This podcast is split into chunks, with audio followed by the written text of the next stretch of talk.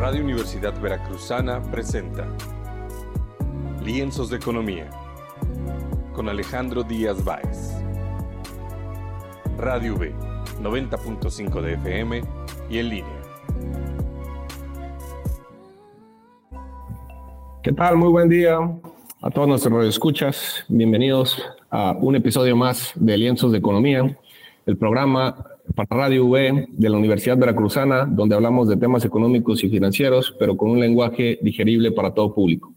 El día de hoy estamos muy contentos de tener por primera vez aquí en Lienzos de Economía a una persona bastante conocida, una persona bastante solicitada en los, en los eh, medios de comunicación, experto en temas financieros y económicos. Él es economista, eh, les voy a platicar un poco de él y ahorita se los, los presento más este, formalmente, pero bueno, él es economista, egresado de la, de la UNAM, tiene una especialidad en, en, economía financiera y especialista en mercado de valores, con una década de experiencia en el medio financiero y ha trabajado en instituciones como Casa de Bolsa Finamex y Grupo Bursátil Mexicano. Él es actualmente economista en jefe para el portal español Rankia en Latinoamérica. Ese es un, un portal muy, muy conocido, de que, que, todo el mundo probablemente hayamos escuchado alguna vez. Da sus opiniones y análisis eh, financieros en programas de televisión. Lo llegamos a ver muchas veces ahí, en programas como Uno TV, Negocios en Imagen, eh, Canal 11, Negocios en España, bueno, infinidad este, de lugares este, lo llegan a invitar. Él es académico también, es profesor de análisis financiero en el Diplomado de Finanzas Corporativas de la Universidad Nacional Autónoma de México. Y también es coautor del libro de La economía de la 4T. Bueno, en fin, él es una persona con mucha experiencia y bastante conocido en los medios eh, económicos y financieros. Pero bueno, ya sin más preámbulo, ¿cómo estás, mi querido Humberto Calzada? Muchas gracias Alejandro eh, por la invitación y bueno, encantado de estar aquí con, con tu audiencia y bueno, poder platicar de, de, de, estos temas financieros que bueno, que tanto nos interesan. Claro, no hombre, pues bienvenido. Pues fíjate que el día de hoy quisiéramos platicar un poco de algo que ha estado sonando estos, estos últimos días y que, que ha llamado mucho la atención, que es algo, se habla de la eh, reforma eh, de la ley del, del mercado de valores. Eh, y quisiera que más o menos nos, nos, abordaras un poco de qué, a qué se refiere este, esta, esta, esta reforma, qué cambios este, se esperan y, y, y sobre todo eh, comenzar un poco por, por, eso y después un poco de la importancia de tener un, pues un, un mercado bursátil fuerte en, en, nuestro país. Pues bueno, básicamente lo que, lo que intenta esta propuesta de reforma es dar acceso a las pequeñas y medianas empresas al mercado de valores, ¿no? Que cada vez las empresas más pequeñas puedan acceder y tengan más facilidad sobre todo, ¿no? Ese, ese, ese es el, el punto medular de, de, la reforma, que las, como, como conocemos, pequeñas y medianas empresas puedan tener acceso a financiamiento bursátil. Bueno, pero hay que, hay que destacar que la reforma lo que busca es el fast track, ¿no? Porque los procesos para salir al mercado, pues sí, a veces son engorrosos, son tardíos y los requisitos, pues sí, eh, son un poco complicados a veces. Si bien, pues ya tenemos, por ejemplo, para eh, en el caso del mercado de capitales, para que te des una idea, en Bolsa Mexicana están listadas 143 empresas, eh, y, pero llama la atención que solamente 35 de las 146 son empresas que tienen movimiento en el mercado. Para que lo entienda la gente, esto se llama bursatilidad. ¿Qué es bursatilidad? El nivel de liquidez con que se operan las, las emisoras o, o las acciones de una empresa en, en la bolsa. Por ejemplo, eh, y ya un dato, perdón, un ejemplo más práctico es si yo como inversor meto, eh, porque ahora ya tenemos facilidad para desde una aplicación, desde el celular, de la computadora, comprar una acción de cualquier empresa, ya sea en México este, o en el extranjero, si yo compro una, em, una acción de Walmart, por ejemplo, Walmart de México, hay alguien del otro lado del monitor que me la va, que me la va a vender, o viceversa, si yo la voy a vender a alguien que me la va a comprar. Eso se llama bursatilidad, que básicamente es liquidez.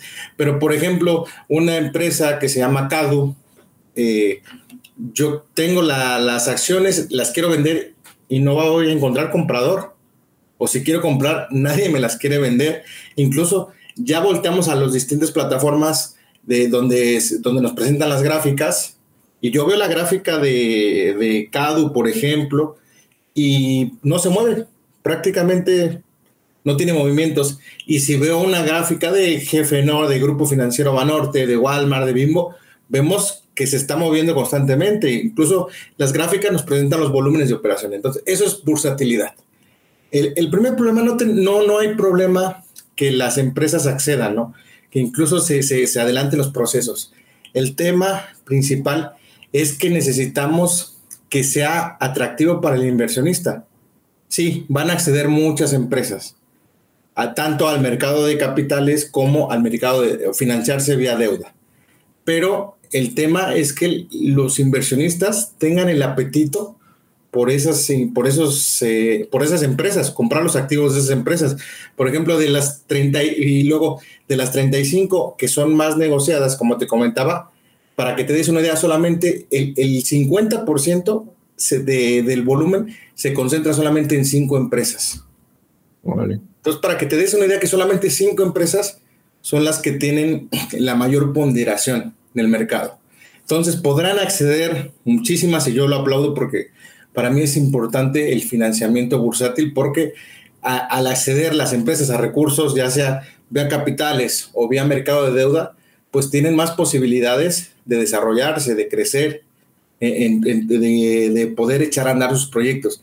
Sin embargo, si no hay un inversionista que esté dispuesto a financiarlos, pues va a ser complicado. Entonces, más que una, un cambio en la ley del mercado de valores, que sí, sí, desde mi punto de vista era necesario, pues lo que necesitamos es cultura financiera, Alejandro.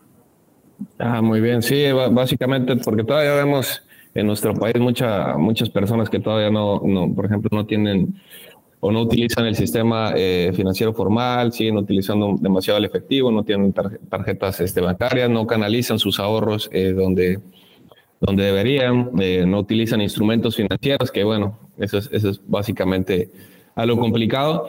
Y otra cosa, yo creo que interesante que tiene mucho que ver es que muchas de las empresas eh, que a lo mejor tienen la, la, capacidad, el tamaño para poder eh, acceder a, la, a, un mercado de valores, para poder acceder a este financiamiento, no lo hacen por, este, por desconocimiento.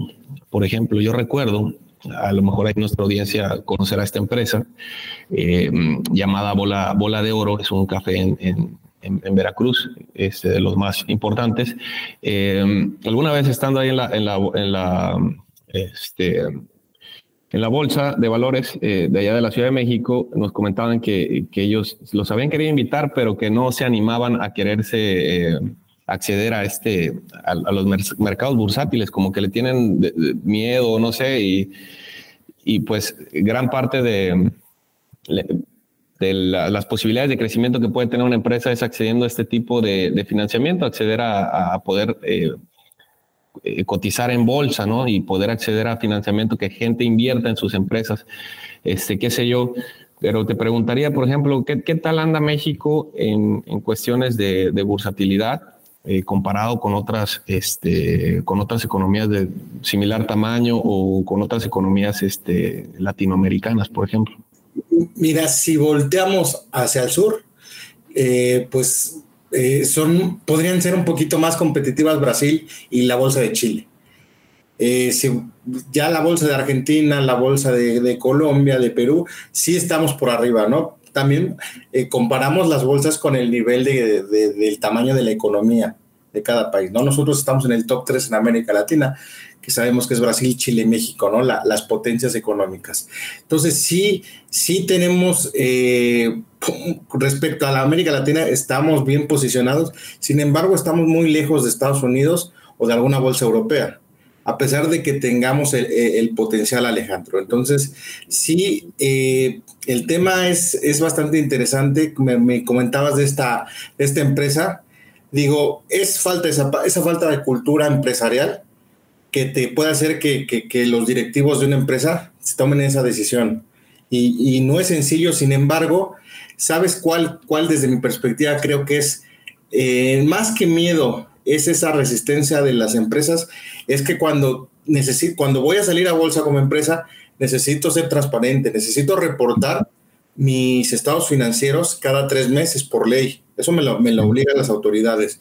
Necesito eh, estar en, en, el caso del mercado de deuda, contratar a una agencia calificadora para revisar que esté haciendo bien las cosas y que tenga capacidad de pago yo. Entonces, yo creo que eso, ese tipo de, eh, de, puntos es el que a veces las empresas dicen, ¿sabes qué? Yo no me quiero meter en problemas, mejor voy al banco y tramito un crédito empresarial, aunque si ya lo vemos desde el punto de vista financiero, es mucho más eficiente salir al mercado porque los costos se me abaratan. Para que tengas una idea, lo máximo por salir a, mercado, a, bolsa, eh, en el mercado de deuda, cuando yo como empresa salgo a pedir prestado y esos títulos cotizan en, la bolsa, este, es de, costo es 4%, máximo. Bueno, depende de la empresa, distintos factores, pero entre un 1 y 4%. Y, y este, bueno, obviamente más las condiciones del, del mercado, ¿no? Por cómo estén las tasas de interés. Ahorita, en este momento, pues con los niveles de tasas, el financiamiento es caro eh, para cualquier empresa, ¿no? Pero eh, es mucho más, tengo mejores condiciones que si fuera y pidiera un crédito en el banco. Y, bueno, en el caso, por ejemplo, de mercado de capitales, para salir a emitir acciones de, de mi empresa, mi costo es aproximadamente entre el 1, 1.2, 0.80%. Realmente es muy barato. Claro, muy este, barato. Es todos la, los requisitos que debo de cumplir y tengo que estar ahí este, pues, con mi empresa prácticamente eh, llevando una buena contabilidad, estando siendo auditado. Entonces muchas veces eso para algunas empresas se les hace bastante engorroso. Y digo, eh, en ese sentido, pues eh, sí, sí hay un potencial importante que las empresas no están viendo en el financiamiento bursátil. Entonces esta ley también lo que el incentivo que daría es que estas empresas, eh, no, que, no que sea más laxa, más laxo el tema de la regulación, porque eso es importante y, no, y, es un punto eh, que hay que destacar.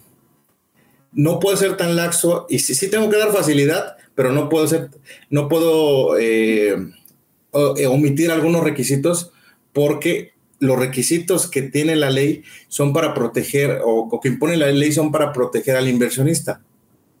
Porque imagínate, si vino un boom de empresas, muchas empresas podrían llegar al mercado, adquieren el financiamiento y después ya no lo pagan o, comienzan problemas. Entonces, eh, por ejemplo, las empresas, por lo regular, para salir al mercado deben de tener gobierno corporativo. Deben de tener estas ciertas características que a lo mejor alguna pyme no lo tiene y se tiene que adecuar. Entonces, es un, va a ser un camino largo para que este, esta intención que tiene el gobierno de que más empresas salgan al mercado, pues pueda, pueda cuajar y se pueda dar, porque primera, tenemos, tienen que adecuarse las empresas a esta cultura, a esta cultura empresarial, y además este, deben, eh, tienen que cumplirla porque se tiene que proteger al inversionista. Entonces, conocemos muchos casos, por ejemplo, en Estados Unidos, de, las famosas small cap, de las mid cap, que han presentado quiebras porque se financian y, las acciones se mueven en el mercado con una volatilidad que no tienes idea, pero muchas veces quiebran las empresas porque no, no hay manejo responsables. Incluso en el caso de algunos bancos, que lo hemos visto, bancos grandes, no ha habido buenos manejos y ahí está el resultado. Eh, allí en Estados Unidos, por ejemplo, es el famoso riesgo moral, ¿no? Voy a hacer alguna, y me llegan recursos y voy a hacer barbaridades. ¿Por qué? Porque en algún momento me va a rescatar el gobierno. Pasa nada. En México no, no tenemos esa capacidad no en esa infraestructura. Entonces sí se debe de tratar con alfileres y, hacer un esquema bastante eficiente para que no caigamos en eso por ese lado, porque es importante proteger también al público inversionista. Saber que la empresa la cual, en la cual estoy invirtiendo cumple con ciertos requisitos y tiene la capacidad para pagarme el dinero que le presté o para ser eficiente y una empresa rentable para que mis acciones, pues este, mis acciones se incrementen su valor. Claro. Fíjate, ahorita me venía a la mente este, cómo, cómo ha ido cambiando el mercado este, bursátil en México, que anteriormente pues nada más contábamos con la Bolsa Mexicana de Valores. esta institución que encuentras su sede en, ahí en Reforma y que ahora desde hace eh, casi cinco años ya este, hay otra nueva este, bolsa de valores, este, una, la bolsa institucional de valores y este y qué cambios por ejemplo se, se han visto favorables em, desde que ya hay dos, dos, dos bolsas eh, pues mira, es muy bueno por la democratización que está teniendo el mercado. Prácticamente estamos viviendo un monopolio, como tú dices, una bolsa que durante más de 125 años fue la única. Y lo que llega a revolucionar, eh, eh, más bien viva Bolsa Institucional de Valores, llega a revolucionar al mercado. ¿Por qué? Porque, porque ya tenemos otra oferta. Perdón, ya, sí, ya tenemos otra oferta para, en, el mercado y está bastante bien. Digo, es muy es plausible que llegue otra bolsa y pudiera llegar una tercera. Y, en, ese, en ese sentido, por ejemplo, he tenido la oportunidad de conversar varias veces con Miguel Ángel Dávalos, con eh, Francisco Valle, que son director, eh, gerente y director de emisora Bolsa Institucional de Valores. Y, Bolsa Institucional de Valores viene con un, con un movimiento más disruptivo donde ya tenía en mente, o ellos en su, en su objetivo ya tenían en mente estas empresas pequeñas que a lo mejor estaban olvidados, estaban olvidadas por la otra bolsa. Entonces viene a revolucionar, viene a dar esa apertura que es bastante buena. Entonces el hecho de que haya otra bolsa, incluso pudiera llegar a haber una tercera, pues es bastante benéfico para el mercado, porque tenemos más opciones. Y obviamente pues obligará a Bolsa Mexicana de Valores a también salir al mercado a buscar esas empresas, ¿no? Entonces, en ese sentido, la competencia creo que le viene bastante bien al mercado. Claro, sí, sí, sí, sobre todo porque siempre que existe competencia, pues, pues mejoran, siempre mejoran los productos para las personas y mejora la competitividad, por supuesto. Y eso que, que mencionabas de que se ha, se ha visto bastantes este, empresas que se han estado listando a, a, a Viva y muchas este, empresas, por ejemplo, de otro tipo de, mm, que tienen un modelo de negocio distinto a las que normalmente, a las de, de manera tradicional, muchas del, digamos, este, empresas fintech y, y, demás.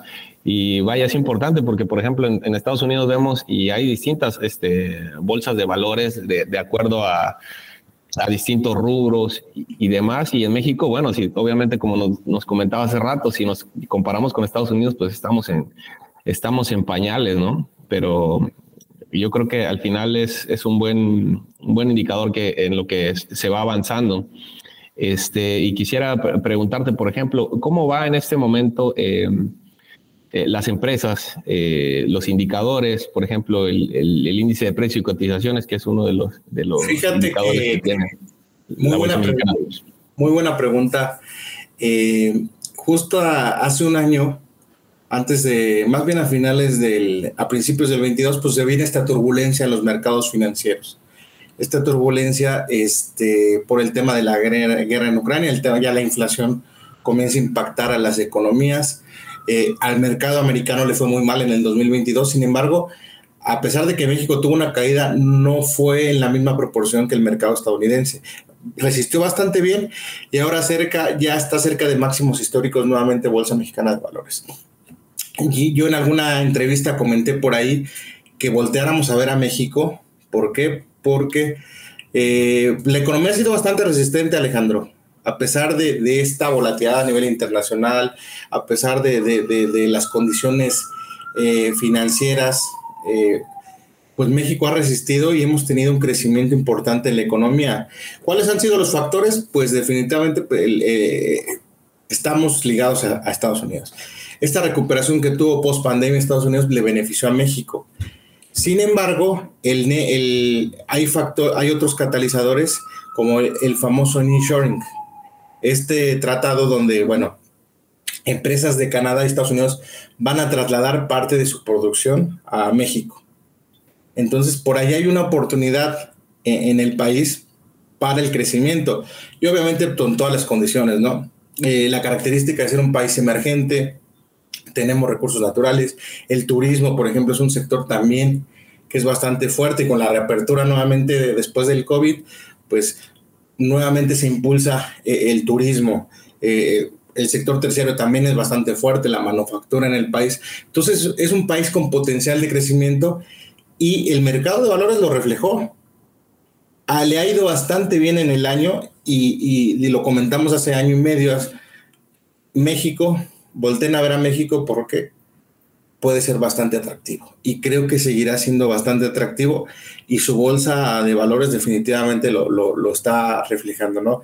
Nuevamente ya cerca de máximos históricos y también había un, un eh, sí se tuvo algunos años de incertidumbre en el mercado, si voltamos a ver las gráficas, un poquito de lateralidad, pero yo creo que el tema político ya, eh, ya dejó de importar. No, no es que haya dejado de importar, más bien como que ya no es un factor de preocupación o de riesgo para, para los inversionistas. Entonces, este, creo que hay que seguir volteando a ver a México, Alejandro, porque yo veo algunas empresas o algunas empresas de, del mercado mexicano que, que tienen bastante potencial. No, muy bien. pues está bien esta, esta oportunidad que, que, se está viendo. Y quisiera también eh, preguntarte ahora eh, en, temas este, un poco más este, coyunturales, ¿qué está sucediendo ahorita eh, también con el aspecto de que, bueno, todo, como mencionabas, todavía sigue, este, la inflación todavía no se logra controlar este, totalmente en Estados Unidos, ni en México, ni en el mundo. Y pues los bancos centrales ya vimos este, que la Reserva Federal volvió a subir su tasa de interés. Eh, el Banco de México se espera que vuelva a, subir sus, tasas de interés. No sé, los analistas dicen que otros 25 puntos base. Eh, algunos dicen que 50, que lo veo más complicado, pero que, van a seguir subiendo las tasas de interés. En esto, ¿en qué, podemos ver esto en afectaciones tanto en el sector em, em, del mercado de capitales como en, el, en la economía en general? Pues mira, sí se comienzan a ver ya efectos de esta, de esta eh, condiciones eh, financieras restrictivas. Obviamente, pues, eh, hay, el dinero es caro. El dinero, la tasa de interés en estos niveles hace que los financiamientos, por ejemplo, sean, sean caros y puede presentarse como un freno al crecimiento solamente.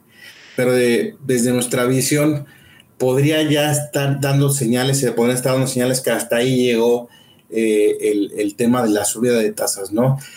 Eh, si bien, como dices, estamos todavía lejos del objetivo, aquí una inflación 6,70 eh, en Estados Unidos, el 5%, lejos del 2 y el 3% que son los objetivos de los bancos centrales, pues ya comenzó el proceso desinflacionario. Entonces, ojo, aquí hay que, hay que, para que la gente lo pueda entender, desinflación quiere decir que sigue habiendo inflación, pero cada vez menor. Cada vez menos, claro. Eh, y cuando baja los precios es lo contrario, se llama deflación, no, es desinflación. Entonces todavía hay, hay siguen subiendo los precios, pero ya en menor medida. Entonces creo, eh, ya, por ejemplo, la, la, gobernadora del Banco de México, Victoria Rodríguez, dio por ahí una señal de que Banjico ya podría estar comenzando esa pausa. Jerome Powell, en la última reunión que tuvieron hace unos días, dijo, o, el mensaje que hizo dar. A ver, hay ya las condiciones, por ejemplo, del mercado laboral son buenas, la, inflación sigue bajando, entonces puede que se dé una pausa, pero va a depender de cómo se vayan, cómo se presenten los siguientes datos. Si comenzamos a ver que la inflación sigue descendiendo, este, por, en el caso de México también, pues ya podríamos estar es muy probable que veamos una pausa. Ojo, no van a recortar las tasas, solamente una pausa. ¿Qué quiere decir? Que ya no va a subir el precio del dinero. Y eso podría ser favorable para la economía. ¿Por qué? Porque, digo, eh, pues ya los financiamientos, si bien siguen siendo altos, ya no van a subir. Entonces, ese puede ser un catalizador bueno para la economía, para los mercados. Eh, pero va a depender mucho. No podemos cantar victoria todavía porque tendremos que seguir eh, con este avance gradual en el indicador de, la inflación. Pero desde mi visión ya podría venir este freno y los mercados de valores lo han reflejado. Eh, en México, en Estados Unidos, un año positivo para, para las bolsas. Entonces, creo que viene algo interesante porque todavía no terminamos de ver, si bien se calmó ya la volatilidad en este momento, los mercados positivos con cierto optimismo, vamos a seguir viendo los efectos de los precios altos, porque hay un desfase. Sí se suben las tasas, pero comienza a repercutir en la economía meses más adelante. Pues, Medio año. Entonces, por ejemplo, vimos en el caso de Estados Unidos que comenzaron a haber quiebras bancarias. El, el, acaba de quebrar otro banco. Entonces, no nos extrañe también y tenemos, debemos de tenerlos, tenerlo en cuenta que se pudiera presentar un choque financiero o un tema en el mercado inmobiliario estadounidense ahí está aumentando la tasa de moratoria en las tarjetas de crédito estadounidenses, están consumiendo menos. Entonces, ya el consumo, por ejemplo, dio una señal en Estados Unidos. Si este consumo comienza a descender en Estados Unidos, a desacelerar, sí tendrá un impacto a México, porque tenemos una relación del 80% eh, con la economía. El 80% de las exportaciones va a Estados Unidos.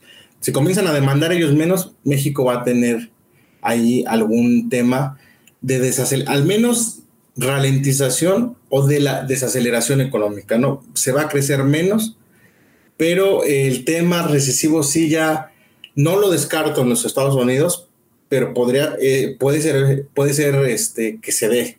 Es una probabilidad que sí le va a pegar a México. Sin embargo, como te comenté hace rato, Alejandro, México cuenta con los fundamentales para resistir eh, un golpe que venga de los Estados Unidos. Creo que México cuenta con las condiciones macro, eh, macroeconómicas y financieras para poder solventarlo. Sí, justamente eso se, se platicaba mucho, se, se, lee mucho este, en redes, en noticias, y expertos comentan eso, ¿no? De una, de una posible recesión este, probablemente el próximo año. Y este, que bueno, probablemente eh, si afecta a Estados Unidos, como, como bien dicen, este, afecta también a nuestro país. Y pues bueno, no sé, para ir cerrando más o menos, me, gustaría preguntarte qué perspectivas este, ves para este año eh, para, para México. Pues mira, en términos, económicos creo que sí, sí tendremos crecimiento. Eh, se hablaba algunos colegas del, de cerca del 2%. Yo creo que entre, si viéramos un crecimiento aquí del 1,5%, para mí sería un escenario bastante positivo en México. ¿no? Como por las condiciones financieras, por todo lo que sea, por todas las variables, sobre todo el tema inflacionario, creo que sería un, buen escenario que se, se, ha trasladado hasta este momento al tipo de cambio, ¿no? Tenemos un tipo de cambio estable, lo comentábamos antes del, ya, ya debajo de los 18, pero tampoco descartemos que volvamos a niveles de 19 medios, por ejemplo, altos incluso a los 20, porque en términos de evaluaciones, los 20 pesos es el, sería el nivel óptimo para el tipo de cambio. Lo que estamos viendo ahorita, Alejandro, es un dólar sobre un, más bien un peso sobrevalorado. ¿Por qué, por qué el peso es tan estable? Y, esto lo, lo, han también comentado varios colegas analistas, es que hay una tasa de interés, eh, el famoso carry trade, por eso se ha mantenido uno de los factores para que se mantenga estable el, peso mexicano. En, en México se está ofreciendo una tasa en, los bonos mexicanos de cerca del 11%. En Estados Unidos cerca del 5%, del 5%.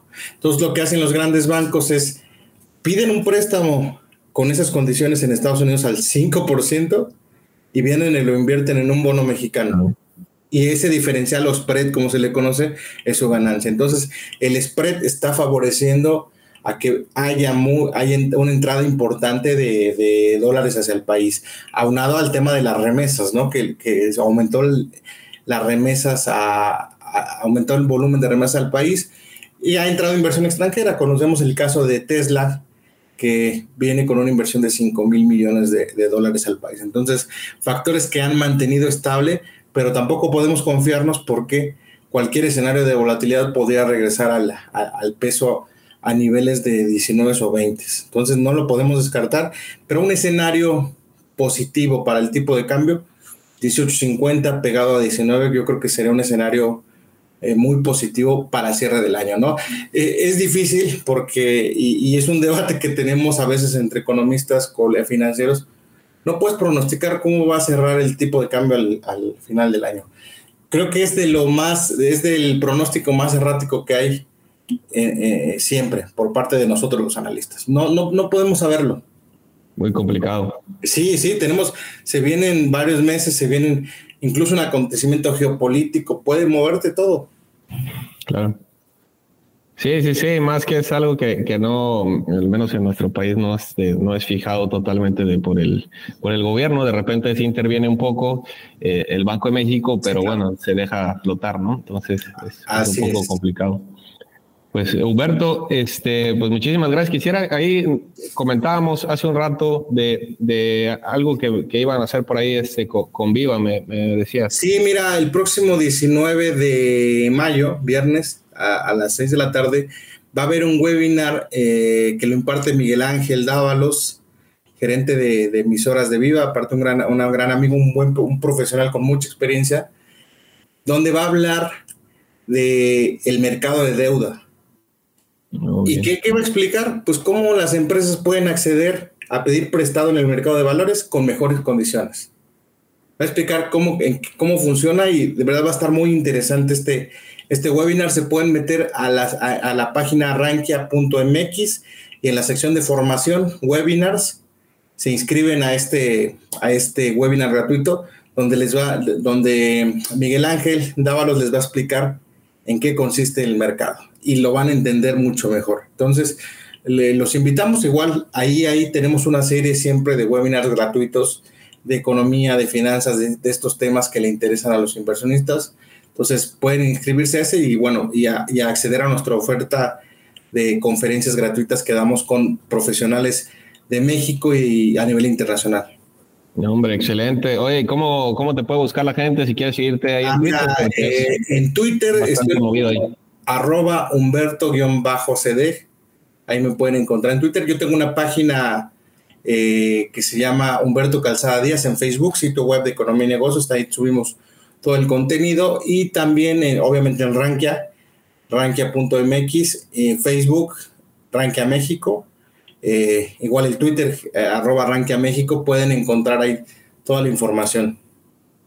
Hombre, pues excelente, pues ya saben, hay todos este, para seguir estas redes y seguirnos informando y seguir eh, aprendiendo este, estos temas económicos y financieros. Pues muchísimas gracias, Humberto. Muchas gracias.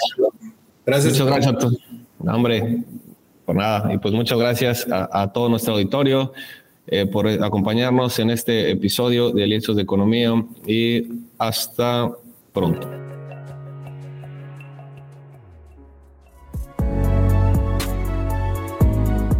Radio Universidad Veracruzana presentó Lienzos de Economía con Alejandro Díaz Báez. Radio B, 90.5 de FM.